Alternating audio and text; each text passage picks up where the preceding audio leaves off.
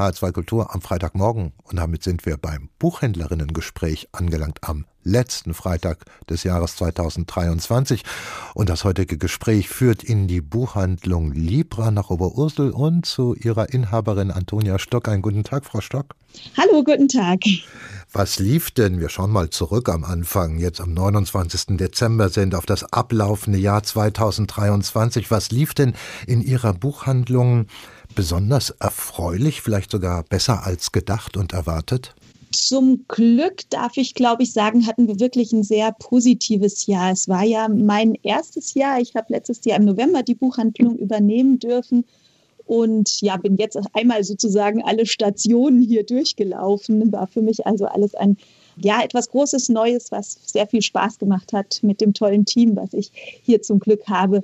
Besonders gut von den Büchern ist tatsächlich der schöne, kleine, feine Roman 22 Bahnen von Caroline Wahl gelaufen, den ich ja schon im Sommer bei Ihnen vorstellen durfte. Dazu hatten wir eine ganz tolle Veranstaltung, auch im Herbst im Rahmen der Oberursula Literaturtage, wo HR2 ja auch ähm, Medienpartner war. Und das hat uns allen sehr viel Freude gemacht und war auch weiterhin im Weihnachtsgeschäft einer unserer Aha, Das hat sich dann gehalten, auch nicht selbstverständlich. Nein, weil es eigentlich ein Sommerbuch, ne, das ist ja. dieses schöne Cover mit der Dame im Schwimmbad, aber genau, ging auch im, im Winter. Was soll sich denn ändern in Ihrem Geschäft im kommenden Jahr? Haben Sie konkrete Pläne oder soll alles erstmal so bleiben, wie es ist, wenn Sie erst das so seit kurzer Zeit eigentlich führen, Ihre Buchhandlung?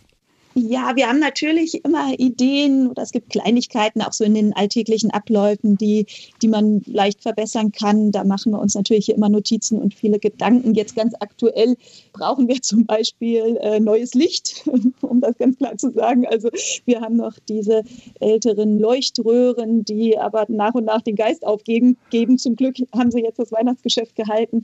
Aber da steht auf jeden Fall eine Neuerung an. Das wäre so was ganz Handfestes, sagen wir mal. Aha, und das Licht nehme ich mal an, soll dann auch etwas wärmer und freundlicher werden als das bisherige, oder? Ist ja, ja meistens so dann.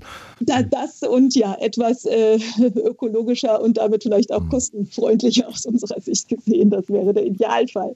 Da müssen wir mal gucken, was man da machen kann.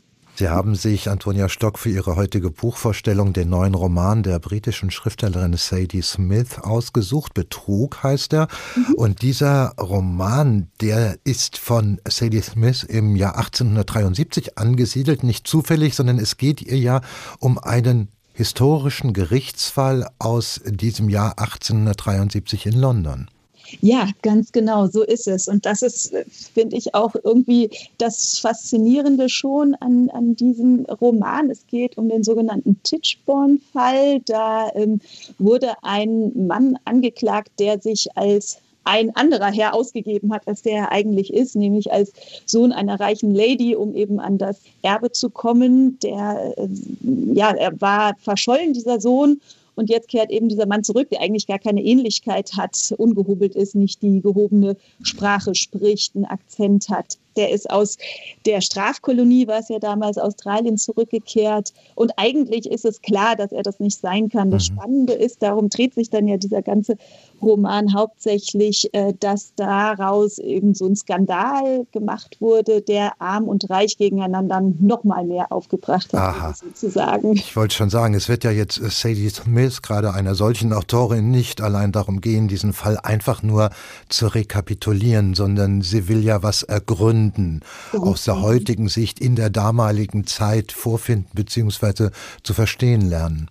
Ja, ganz genau, so ist es. Und ich habe mich richtig auf dieses Buch gefreut. Wir bekommen ja als Buchhändlerin, das ist ja einer unserer Privilegien, eins unserer Privilegien, immer Leseexemplare von den Verlagen vorab. Und ich habe mich wirklich darauf gefreut, weil ich Sadie Smiths frühere Romane sehr schätze und sie immer gern gelesen habe. Zähne zeigen ist da ja so der, der Bestseller gewesen. Und eben, da geht es ja immer um gegenwärtige Themen wie Identität, soziale Ungleichheit und sowas. Und nun hat sie sich eben diesen Fall vorgenommen und spielt daran diese ganzen Themen durch. Und das ist wirklich verrückt, dass man das daran so gut tun kann. Ne? Es gibt einmal eben diesen Konflikt, der arme Mensch, der in dieser Strafkolonie war, gibt sich also als jemand Besseres aus, hat dadurch die Sympathien des Proletariats Dann gibt es einen ähm, ehemaligen Bediensteten, der als Sklave aus Jamaika kam und eben dieser reichen Familie gedient hat, der dann aber zu diesem Betrüger sozusagen hält, sich auf dessen Seite schlägt. Das ist ein schwarzer mhm. Mensch. Also da haben wir auch wieder ähm,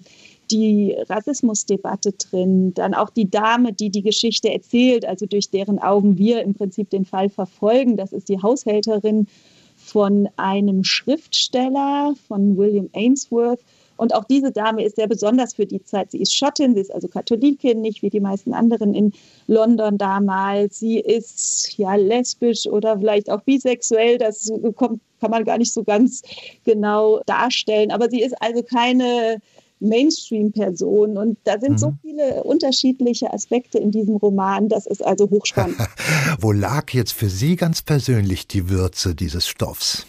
Also die Würze liegt wirklich in dem Humor, in dem Witz, mit dem Sadie Smith äh, erzählt. Und an dieser Stelle muss man wirklich, finde ich, bei diesem Text die, die Übersetzerin äh, erwähnen, weil sowas ja gar nicht möglich ist, wenn man nicht eine grandiose Übersetzerin zur Hand hat. Das ist in dem Fall Tanja Handels, die das wirklich brillant macht. Also der Witz kommt tatsächlich durch in der deutschen Sprache.